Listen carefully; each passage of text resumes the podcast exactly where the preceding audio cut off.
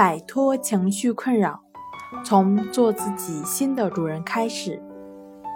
大家好，欢迎来到重塑心灵，我是主播心理咨询师刘星。今天要分享的作品是：抑郁症会遗传吗？想了解我们更多、更丰富的作品，可以关注我们的微信公众账号“重塑心灵心理康复中心”。一位年轻的女士忧心的望着中心的指导老师问道：“老师，我以前得过抑郁症，还吃过两年的抗抑郁症的药物，今年三月份才在医生的建议下停的药。我已经结婚了，今年准备要宝宝，会不会遗传给下一代呢？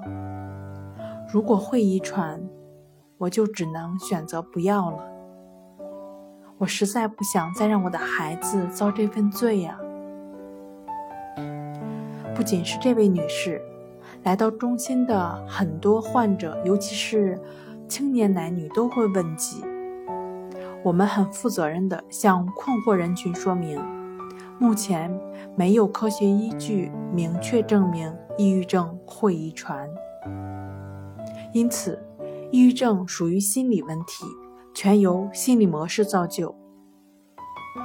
在一项研究中，百分之六十的抑郁症患者称前九个月经历过紧张刺激的事件，那非抑郁症患者经历此类事件的比例只占百分之十九。日常生活中的负面情绪，如工作中的困难、生活上的困境、超长的经济压力等等。对于绝大多数人来说，这些压力都是无法避免的，但并不是所有人都会有抑郁症，只是拥有不合理思维模式的人群更易受抑郁症的侵扰。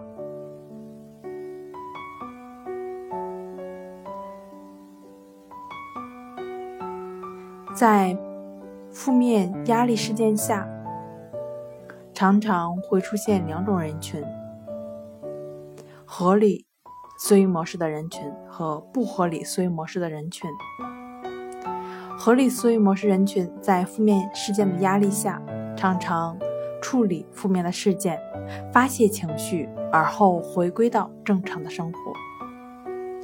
那不合理的思维模式的人群在负性压力的事件下，往往会产生一些抑郁情绪，持续发酵，陷入。负面情绪的漩涡中，而后情绪低落，持续两周，天天如此，那抑郁症就离你不远了。造成抑郁症困扰的，更多的是不合理思维模式的存在。孩子自婴儿期、幼儿期、童年期、少年期、青年期，过半的时间是与父母相处。家庭的教养方式与父母自身的性格气质，对孩子的思维模式的形成具有潜移默化的影响。父母不仅是孩子的第一任老师，孩子更是父母最真实的镜子。既然抑郁症不遗传，且不合理的思维模式影响了抑郁情绪的持续发酵、不断蔓延，那。对抗抑郁症的问题接踵而来。好了，今天就跟大家分享到这儿。这里是我们的重塑心灵，欢迎大家在节目下方留言参与我们的互动。那关于如何管理抑郁情绪，如何打破不合理的思维模式，如何斩断抑郁情绪的后路，我们会在下期跟大家一起分享。